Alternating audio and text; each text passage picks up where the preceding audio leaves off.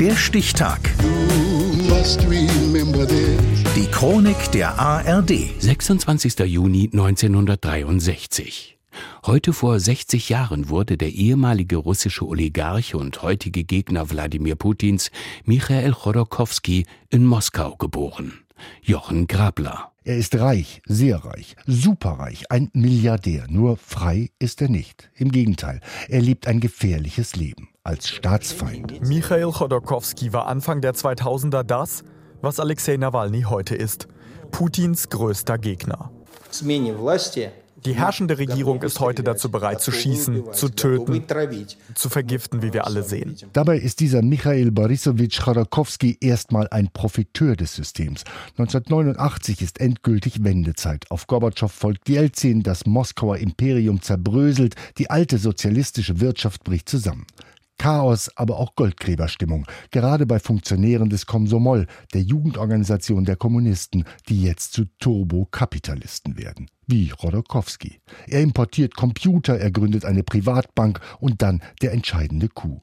Mit äußerst zwielichtigen Methoden reißt er sich den Ölkonzern Yukos unter den Nagel und steigt auf zu einem der reichsten Männer Russlands. Rodokowski ein Oligarch, bis er tief fällt. Sehr tief. Im Februar 2003 trifft der noch junge Präsident Putin seine Oligarchen und einer hat Widerworte vor laufenden Fernsehkameras. Chodorkowski hält eine Rede. Darin beklagte er das Ausmaß der Korruption in Russland, warf der Kreml-Bürokratie indirekt vor, auch sie sei bestechlich und forderte Putin auf, sich von zweifelhaften Personen in seiner Umgebung zu trennen. Das brachte das Fass zum Überlaufen. Antwort Putin, dann müsse man sich mal die Ölreserven von Yukos ansehen.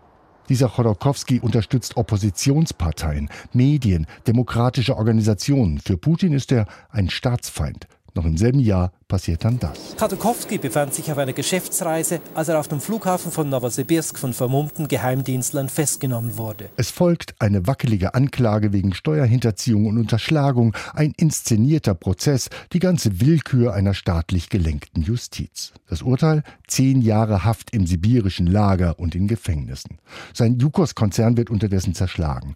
Noch in Gefangenschaft wird er abermals angeklagt. 2010 dasselbe Spiel, derselbe Justizapparat. Wieder mit angeklagt sein Geschäftspartner Lebedev.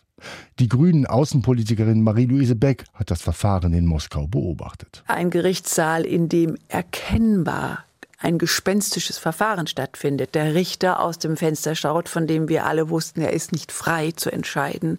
Und ein Verfahren, das in der Sache an Absurdität nicht zu überbieten war. Und wieder ein hartes Urteil. Jeweils 14 Jahre Strafkolonie bekamen die Angeklagten. Bereits mehr als sieben Jahre sind die beiden in Haft. Doch selbst wenn diese Zeit angerechnet wird, bleiben sie noch Jahre hinter Gittern. Chodorkowski aber hört nicht auf. Er tritt in den Hungerstreik, meldet sich öffentlich aus der Gefangenschaft, bis Putin dem internationalen Druck gerade aus Deutschland nachgibt. Ein knappes Jahr vor Haftende wird Chodorkowski entlassen. Seitdem lebt er im Ausland, kritisiert weiter Putins Politik, gerade nach dem Beginn des Angriffs auf die Ukraine, kämpft für ein anderes Russland. Veränderungen wird es nur geben, wenn die Menschen wirklich auf die Barrikaden gehen.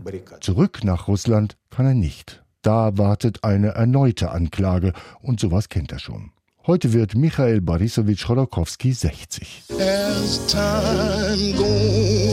Der Stichtag. Die Chronik von ARD und Deutschlandfunk Kultur. Produziert von Radio Bremen.